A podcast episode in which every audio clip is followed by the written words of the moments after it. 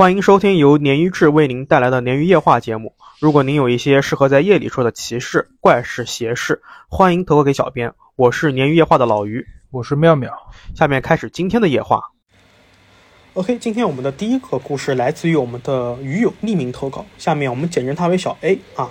所有的姑娘我们都称为 A，所有的就是匿名投稿男士我们都称为小刘啊。因为这个这次的投稿是语音投稿，所以下面由老于来总结叙述。小 A 称自己呢是一个喜欢玩 cosplay 的半业余选手，所以除了跑各地的漫展以外呢，还会进行各种旅拍。故事发生在两年前的一个夏末秋初，他们工作室呢一共是五个人要去旅拍，分别是呢小 A 一个人，还有两个摄影师，还有一个化妆师，外加一个助理。然后这个助理也是司机，因为疫情的原因呢，他们并没有打算去太远的地方，就准备在本市周边的几个城市进行一些简单的采编。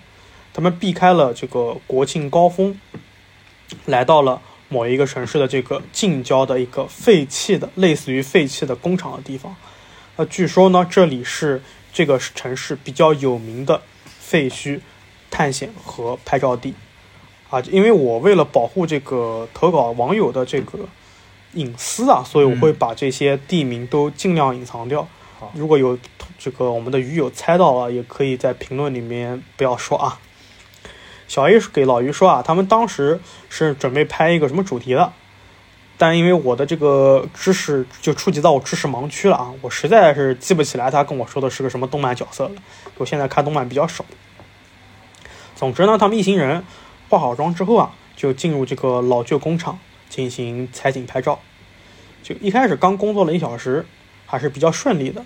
摄影师基本上把当天规划的大部分照片都拍完了，大家就决定休息一阵子，说趁着自然光还 OK，一会儿一口气全部拍完收工。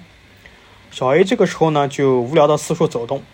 这个时候呢，化妆师还喊了他两句，跟他说，叫他不要走远，注意安全，因为毕竟这边是废弃工厂嘛。说因为当时呢，这个厂房里面比较杂乱，反而变成了这种拍热门，就是这种拍这种怎么讲废土照片，对吧？嗯。还有城市探险的这个这个地点，也也可能也是因为这种原因互相影响嘛，导致现在地面上面很多生活垃圾，包括一些什么食品包装这些东西，有很有很多人来，然后也不做清理。因为也本身已经废弃了，没有清理工嘛，清洁工嘛。嗯。啊，就在这个时候呢，小 A 说他自己不知道为什么，他关注点就变在就关注点到地上了。他发现了一罐完好无损的旺仔牛奶。啊。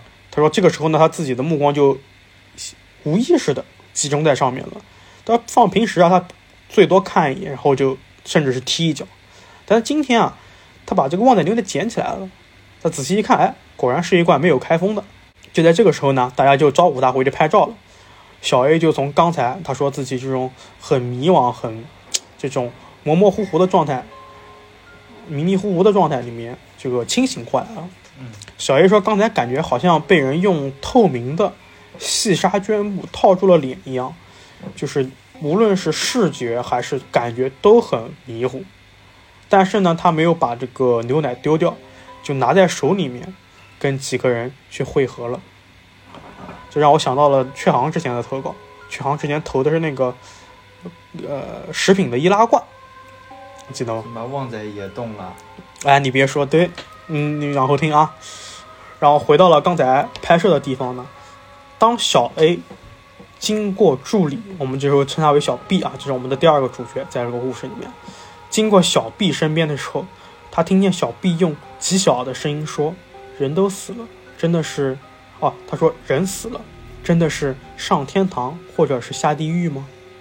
就莫名其妙来这么一句话，自言自语，对，这小 A 吓了一大跳。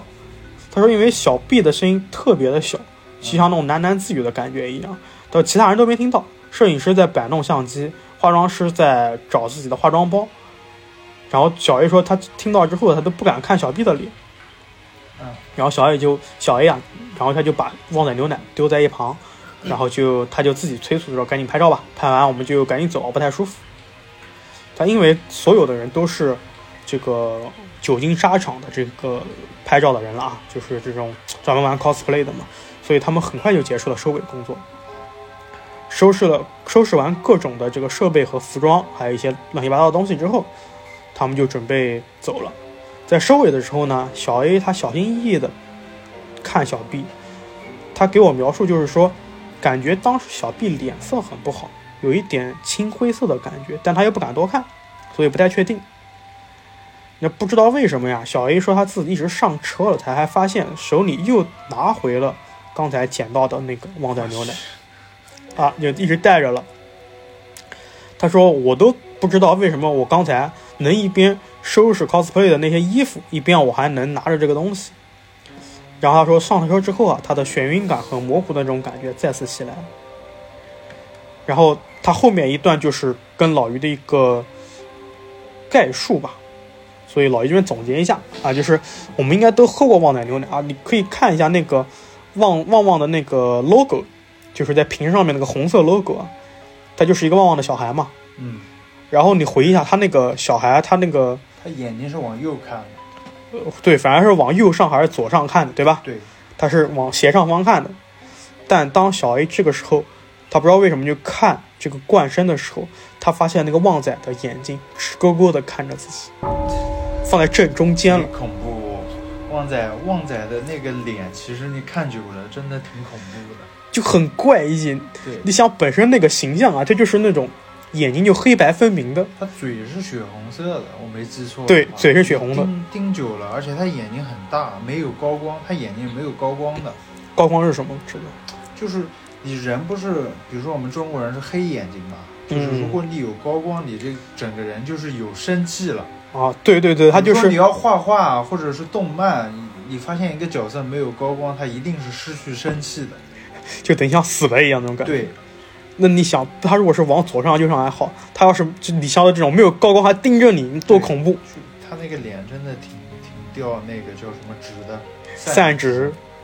然后小 A 说他这个时候啊，吓得一甩手，这个牛奶掉到车厢里面了，因为他当时坐的是副驾驶，没有人看到，没有人发现，后面几个人都睡着了。小 A 就赶紧忙慌手忙脚乱的打开车窗，直接把这个旺仔牛奶扔出去了，就扔在路边了啊！我以为他说再看就把你喝掉。就我我当时第一反应，他跟我讲完，我第一反应，我听到第一反应，万一旁边有车开过，你他妈这样一扔，呃，脏话了，就是你这么一扔，你砸到旁边的车多危险！还是比较实际的嘛。OK，然后他这个时候，他就是扔完之后，他发现啊，呃。眼光直视前方的驾驶员小 B，开始看向他了。嗯，但是让他头皮炸裂的是，小臂头没转。他说是他的右眼缓缓的移到了眼眶的最右侧，就这么直勾勾的盯着他，非常极限的操作，变色龙一样。我靠！我听到这边我倒麻了。小 A 说：“你一正常人类呀，你把眼球移到。”最右侧的这种极限距离，你自己可以试一下，多难！而且他发现这个时候小 B 的眼球不正常，它不是人的眼睛，它是一种类似于羊的眼睛一样，中间有一条横线，它不是缝，它是线，就是一个长方形。哦，我知道，就像蛇、羊好像都是这样。蛇我没关注过，但羊是这样。不对，不对，是那个蛇是竖着的。对它这个时候我还特意，蛤蟆蛤蟆是横着的哦，蛤蟆是横着的。我我这个时候我特意问他，我说是不是像猫那种？他说不是的，不是猫是竖着，猫和蛇是一样的。他说他他的关键点在于不是横和竖，而在于猫它这个受光，然后它变竖着之后，它是一个就是怎么说呢？不规则的一个很扁的弧形，对吧？嗯，就是两头尖，中间稍微弧度一点。对。但是羊还有你说的蛤蟆是一个正正方方的这种长方形，很诡异。对，他说现在就看到这种，巨可怕！我操，当时讲的我都会觉得可怕。我靠！然后这个时候小 A 他就可能就昏过去了，他反而不省人事了。等他再醒来啊，已经到就是车已经开到酒店了，他是被其他人叫醒的。我发现这些人遇到事第一件事先昏过去，自我保护嘛。这个不活了，这个不是有些人这样操作是。当你的恐怖程度超过你的极限，这个是有身体对会启动这种应激能力。人类是这样，人类遇到大事解决不然你会吓死，不管了，昏过去了。对，不然你会被肾上腺素分泌，你被吓死了。是。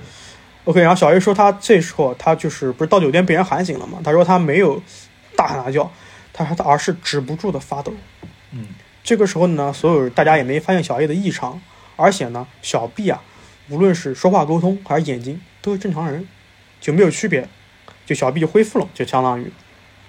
然后呢，小 A 说他当时就没有去和这些人，他的这些同事们一起吃饭，而是自己躲在了酒店里面，他就准备第二天一大早就是退房，自己就回去了。果然，小 A 晚上做噩梦了。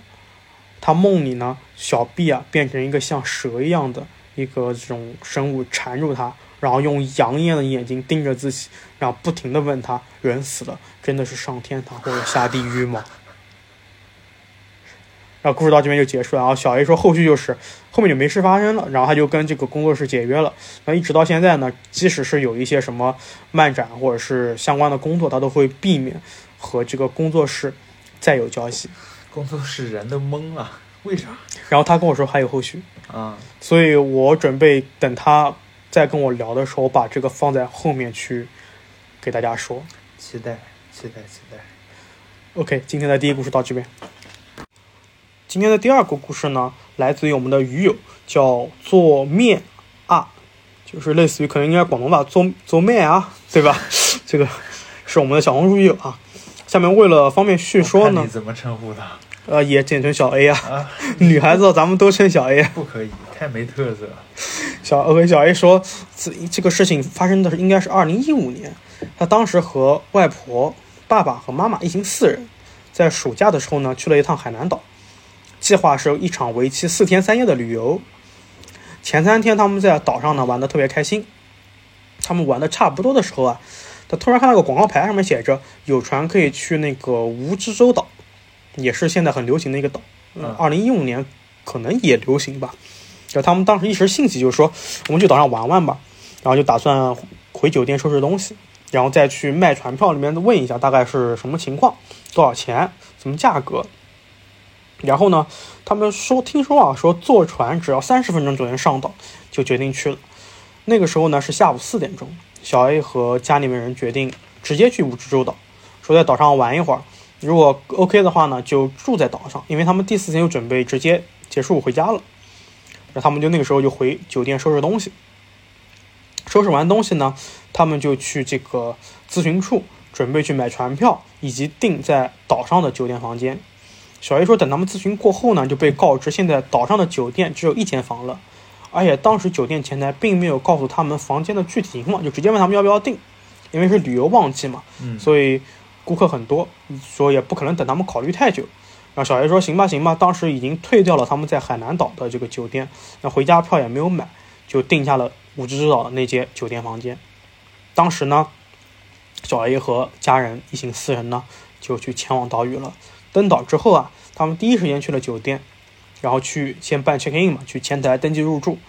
他们放好行李之后，小 A 在投稿里面说说，印象好像找房间的时候呢，是一条走廊，一路走到尽头。走到房间门口的时候，外婆说了一句：“为什么要给我们这样房间啊？因为这个是尾间嘛。”嗯，小孩说自己那时候年纪不大。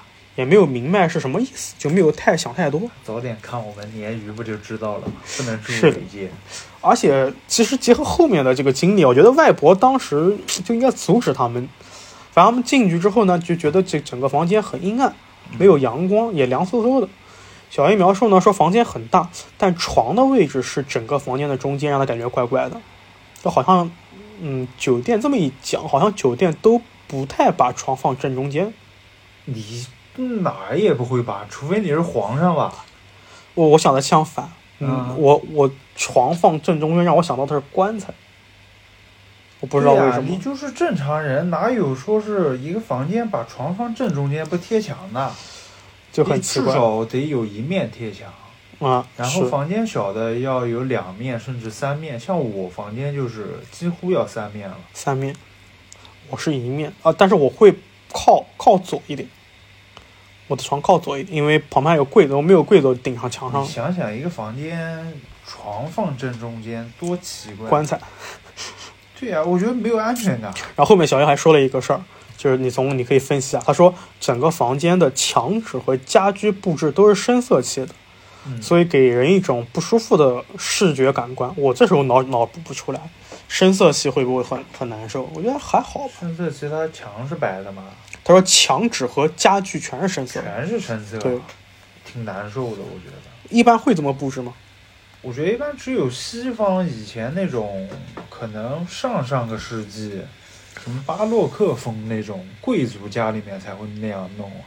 他跟我他给我投稿，我看到这边之后啊，我第一反应是那种 猎熊的屋子，就是那种森林里面那种小木屋啊，全是深色的。那个给人感觉倒也安心，因为墙上会挂什么鹿头啊、枪啊、刀啊那些东西。对对。他这样全是深色，我想想。正中国古式的建筑，比如说一间房里面全是那种深木色的，我觉得也挺瘆人的，可能是那种感觉，然后挺恐怖的。而且它是很南方嘛，海南那边吗？我也不知道。OK，我们回到故事啊。晚上呢，小 A 他洗完澡就去睡觉，谁知道他自己在半夜惊醒过来了。他说不知道什么原因，就感觉睡得很不踏实。小 A 一开始呢是跟外婆一起睡的，所以小 A 一醒，外婆立刻就察觉到了。外婆说，小 A 睡觉过程中啊，时不时的动来动去。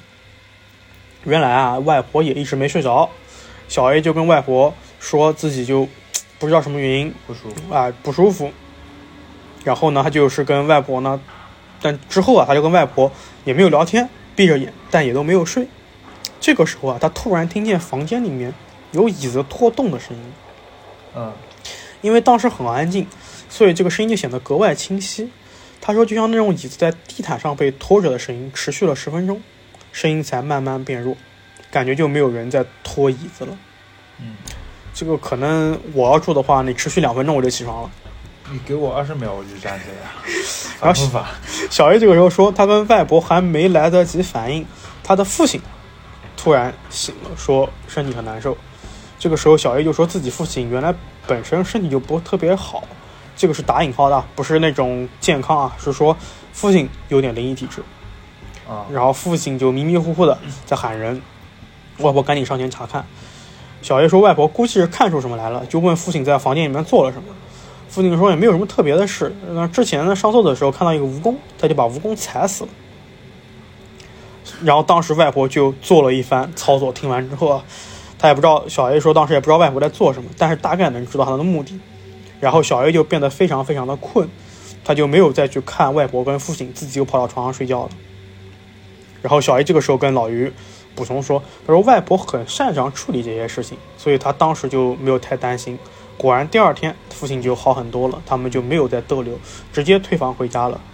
所以到底是因为住在尾房出的问题，还是因为父亲当时杀生了出了问题？他们也。”不知道到底是一个什么情况，故事就没了。对，故事就到这边就结束了。但这个故事我还看听着还挺安心的。就外婆能能治得住吗？不是，因为三个人都醒了，而不是只有一个人面对这些事情。那你要想，三人都醒，他妈没醒。他妈没醒，他妈比较就是 睡得沉。对，比较火比较旺吧，可能。就我要是外婆，我可能一开始就。就阻止他们进住这个地方。对啊，你既然那么懂那个是吧？对。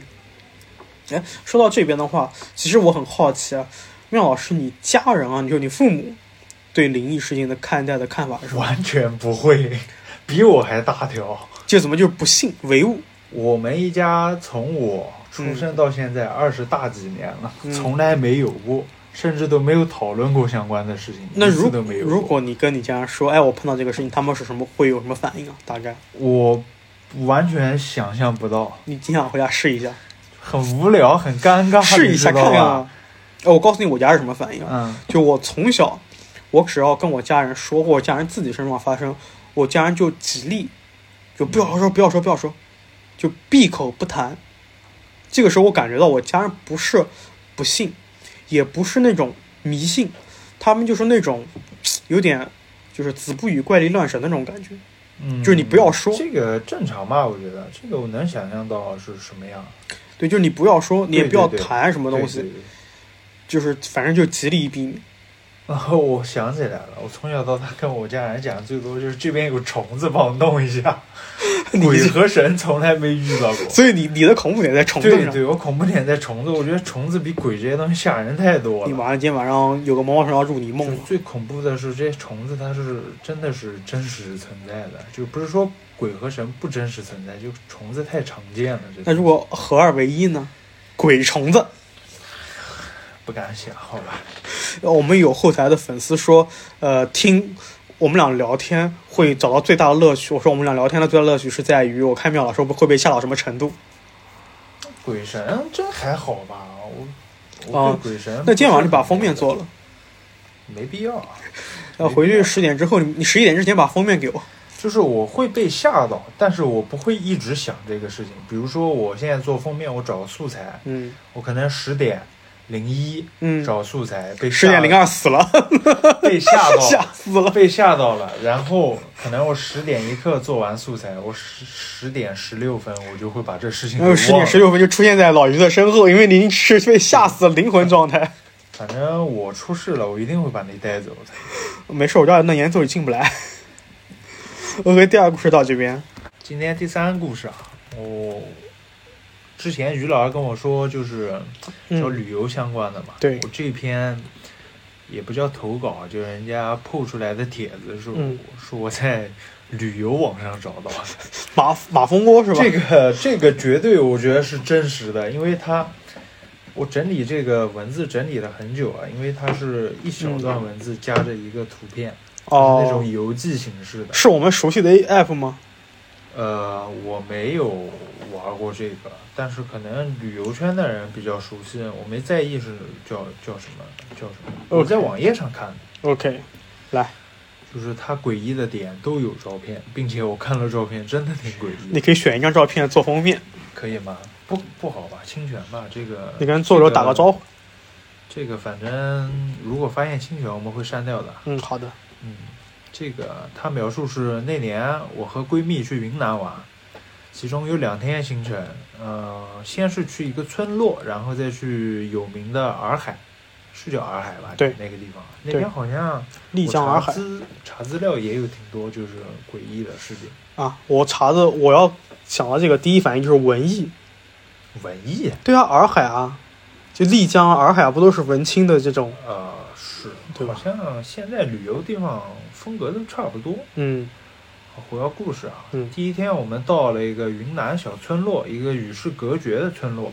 刚进去的时候呢，看这架势，以为就是个古镇，类似于乌镇啊、西塘那种。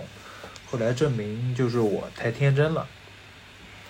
呃，那里面建筑呢，就是很有那种云南民族特色的建筑，蓝、白、红配色，还有那种飞翘的屋檐，很好看。但是当时我看到看久了，我觉得有一点瘆人，因为蓝色和白色穿插特别晃眼，白是那种就特别白的嘛。嗯然后走着走着，紧接着传来哭闹声，是几十个人一起哭天喊地的那种声音。我回头一看，是一户人家在办丧事。然后当地一位老奶奶跟我说，前几天有个孩子玩耍时撞破了头，然后不敢回去跟父母讲，就怕父母骂他嘛，然嗯，后就自己躲在一个小黑屋里面，结果流血过多死了。我去，这也太虎了，这个孩子。这多怕父母啊！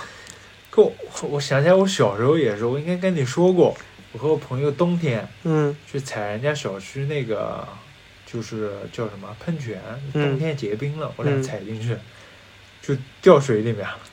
大然后哦你没跟我，说过，然后呢？然后我也不敢然后你死，然后你死了。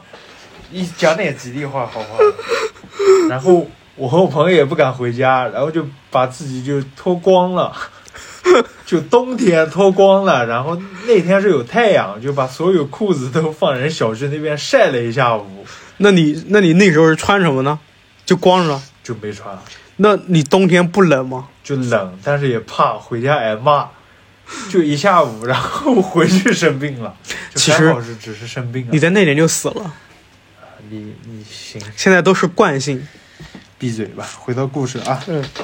然后听听这奶奶讲完呢，然后就有点不舒服嘛。就过了几分钟，然后我们就去买当地一个小吃，叫什么乳扇，应该是扇贝之类的吧。嗯。突然又传来一个尖声欢，尖声玉，那就是尖声的那种唢呐声。嗯嗯。回头一看呢，又是另一户人家在办喜事，新娘子呢红布头盖着。然后一队人马浩浩汤汤走过去，嗯，就就短短一就短短这么一段时间啊，就小古镇里面就碰到红白两个事情。我第一感觉就是人生无常，然后又有点害怕。大肠包小肠。后来呢，后来我们就去去订了那个民宿嘛。嗯。我们民宿就在洱海边上。第一眼看到我们房间那个，就进房间以后看到我们房间的窗户，就感觉不太舒服。这时候他这照片，嗯，我看了确实不舒服。两个黑色窗帘就是左右各扎在一起，嗯，然后墙壁特别白，两个黑色纯黑的窗帘，嗯，像就跟灵堂一样，哦，就跟灵堂一样，就是它的这整体颜色搭配和它的这个布置风格，太太太太，我看那图片我人都傻了，我觉得正常正常应该不会这样。不会这样布置，嗯。然后后来他就说，在洱海这两天呢，天气都是比较阴沉的。然后回房间放好行李，我们迫不及待就找东西吃去了。洱海边上呢有很多烤串烤串店，看上去还算干净，然后就吃吃烤串。然后玩了一会儿呢，晚上又去了酒吧，我们稍微有点失望，就是就是那种普通的酒吧嘛，就是。景区里面那种酒吧，出了酒吧差不多晚上十点了，然后我和闺蜜就走着，就感觉灵异指数飙升。当时我们位置呢，就是距离洱海只有三四米那种石板路上面，然后我们想回去，距离民宿大概半公里吧，然后半公里都是在那种就是距离海边三四米一样，嗯，走就感觉有点吓人。虽然旁边呢商户民宿都开着门，灯火通明的，但我心里面就是有点害怕，走的就越来越快了。我走到外面靠近水的地方，嗯，然后闺蜜走到里边，然后突然我听到右后方有什么有什么东西带着水翻上岸的声音，吓得我身体一缩，赶紧喊了一声，紧接着我和我闺蜜全部就扑倒在地上。缓了一会儿，我们爬起来。然后站到离水比较远的地方，我说：“你听到了吗？”闺蜜说：“听到什么了？”我说：“听到有东西从水里面翻上来。”我说：“闺蜜说我没听到啊，你我是被你吓到，那啊的喊了一声。”我说：“你真没听到啊，太吓人了，我们赶紧回去吧。”这时候呢，我才觉得膝盖有点痛，刚才可能磕到地上了，这些衣服都脏了。于是我们就赶紧就是冲回去了。嗯，就为了壮胆，还在手机外放了个音乐。然后他意思是这次旅行后面就是普通的吃吃喝喝了。后来他说，很多次提起云南旅行，他都会想到这个事情，他自己就很疑惑，是不是有人跟着我们，还是在酒吧回去路上，是不是真的有脏东西从水里面翻出来？水鬼什么？好像据说这种，只要说到水鬼，大家第一反应都是找替身啊，什么东西的这种感觉。嗯，所以水鬼从水里面出来的这种事件，比较容易被人联想。所有鬼的种类里面，我最怕水鬼。为什么？呃，因为你不会游泳。对，一是恐水，二是我觉得很脏。我觉得被水弄死的人就浮肿哦，那种感觉。我懂，我觉得很脏。我一开始以为你说的是。水水本身脏的，人讲浮肿脏，对，就是那种腐烂的，就是。那要是有人在沼泽地被淹死呢？那个叫化粪化粪池，那个术语叫什么？巨人症，对吧？巨人观，哦，巨人关，化粪池被淹死，化粪鬼是妙老师最害怕的鬼，请我们的狱友们记住啊！那也太脏了。正好最近马上要万圣节了，大家可以来变化粪鬼来吓妙老师。今天的最后一个故事呢，来自于我们的网友超凶白鹿。下面我们称他为小白。我原地要喊上小 A 了。小白，小白。这其实这个故事呢，这个话题是我一直不太想去做的话题，就是笔仙，因为我觉得太老套，就是同质化太严重，而且它的真实性会比较存疑吧，就是让人觉得有一点不太电影都拍对不太真实的这种感觉。但是这个小 A 这个故事呢，它跟平常的笔仙的经历不一样，加上呢，他一直在后台催老于尽快跟，所以，OK，我们来这次来说它，跟旅游不太相关。小 A 说自己从小就是灵异体质，有一点灵异体质，然后也经历过一些灵异事件。他说今天给我投稿的这一件是最让他感觉到危险，让他最后怕的一件。嗯，小 A 骂自己小学时候很脑残，非要跟朋友玩笔仙。然后他们说按照流程走了一遍，哎，好还好呢，并没有发生什么灵异的情况，而且他跟影视作品里面比啊，太过于普通和平凡了，于是他们就散了。嗯，但是随后的一段时间虽然平静，但是后面还是发生了怪事。嗯，刚开始呢，小 A 他总是能间断性的梦见一位穿着白色裙子、长发披肩的小姐姐。呃，我好像讲是小 A 了，小白啊，小白啊，小白说这里称她为小姐姐，是因为自己能看到她的脸，五官很漂亮。说这种这个，但他在生活中啊，从来没见过这个女孩，无论是这个影视作品啊，还是生活真实，对，没见过这张脸。梦到这个阿飘啊，不下十次，然后这个女鬼呢，每次都在警告小白，而且小白啊，一到这个时候就会被吓醒。就梦里面这个鬼警告小白什么内容呢？你凭什么假定她是鬼呢？她长那么漂亮，就是小白说是阿飘嘛。好的，好的，对吧？那小呃是回到故事啊，他警告小白什么内容呢？小白说是警告自己，你家里面有脏东西，快跑。就小白就会感到很奇怪啊，说这个小姐姐啊，小鬼姐姐说脏东西啊，自己不就是脏东西吗？太过分了。呃，但是他这么做不仅就是说这个警告他这个事情啊，不仅感觉没有是伤害他，还是在保护他。嗯，也不知道为什么。但是之后事情发生了，刚开始啊，小白身上总是莫名其妙的出现一些伤痕，甚至包括割裂伤，但是不深。嗯，而淤青这些呢，就更常见了。而除此之外呢，小白每次独自在房间的时候，他就感觉有很多人站在自己身边。总之，这种很诡异的事情啊，发生的相对频繁了。一开始，小白是不敢告诉父母的，因为他父母不太相信这些东西，他也是怕说了挨骂啊，跟之前的很多故事一样，所以一直在硬扛。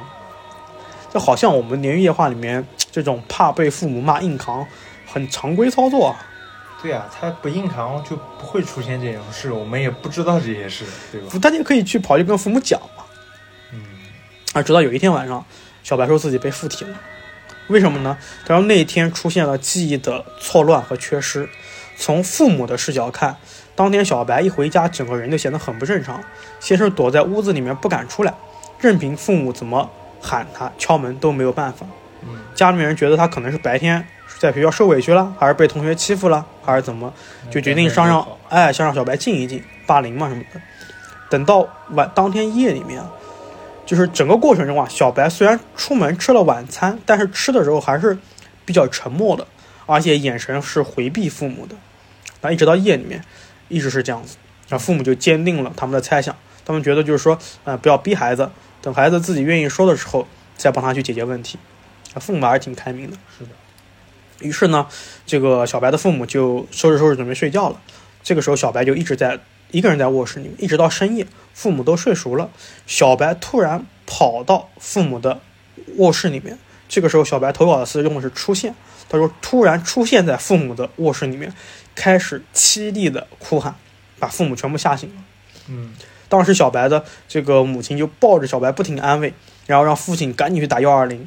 等到了医院，医生给他注射完镇静剂，他才慢慢睡过去。整个过程中，小白就一直在不停的、很凄厉的哭喊。啊，等到第二天，小白在清醒过来的时候，已经在医院病房了，手上面呢还挂着留置针。父母很憔悴的陪在他床边。这个时候啊，他就显得格外正常。就父母就言之凿凿的跟他说了昨天的事情。小白表示非常难以置信，因为小白他自己的视角是这样的：他说昨天放学回家之后啊，感觉到父母格外沉默，他就没多说什么，先回房间写了作业。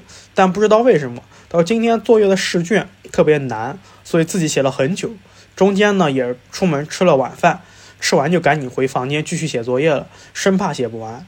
然后他后面就没有记忆了。等他再有记忆的时候，已经躺在医院了。啊，对。然后出院之后呢，父母就托人给小白求了几道符，然后事情就没有再继续往后面，就是没有更深度的发展了。一直到小白高三，就中间跨了好好多年啊。啊。他一开始很小嘛。最后一次梦到那个阿飘小姐姐的时候，是在母亲去了寺庙拜了各种佛像，买了很多开光的符咒回家。然后这个阿飘小姐姐对小白说：“她说我要走了，我要离开了，你以后自己小心。”然后嘱还嘱咐了他一些事情。然后他后面就没有在梦里面再见到了。嗯，还是挺善良的嘛，善良的笔仙。是啊。而且这个整个故事我看完之后，我第一反应就是他父母真的很爱他呀。你看他一开始说父母是一个无神论，然后等到高中的时候，他父母他母亲还去求福，就等于为他改变了嘛。对啊，为了为了自己的孩子嘛。对对对，就真的是，而且这也是一个非常善良的这个阿飘吧。这是目前好像我们碰到过为数不多的投稿里面的一个善良的。是上次不是有一个。不记得了，一个老爷爷和老奶奶鬼也是比较善良的吧？只能说那两个人没没作恶。对对，没作恶。没作恶，嗯。鬼和人都差不多嘛，有好有坏嘛。就 OK，就是我会在后台，其实有很多粉丝会问我，然后我之前一直没有去在评论里面跟他们回答，就是他们说为什么我们鲶鱼夜话的风格会这么的。无厘头，有点荒腔走板的这种感觉。就一个是我一直是我们之前说的，我们本身是对这个事情是有是用另外一种相信的方式的。我们不是信唯心的去信，而是觉得所有的东西都是能够通过科学解释的，只是目前科学技术不够。还有一个方面呢，我就觉得，就是我们生活都这么苦了，在说鬼故事的时候，为什么还要那么苦呢？所以就尽量欢乐一点。这个我没法控制啊，我就是这种性格，所以你可能就要么是鬼见愁，要么就无。OK OK，行，那今天的故事就到这边结束了啊。如果您有兴趣的话呢，也请欢迎大家订阅我们的这个网易和喜马拉雅，这样每次老于更新的时候呢，你们就能看到提示了。当然了，如果说您有一些适合在夜里说的奇事、怪事和邪事，也欢迎你向鲶鱼投稿。任何联系到我们的渠道都可以向我们投稿。拜拜，拜拜。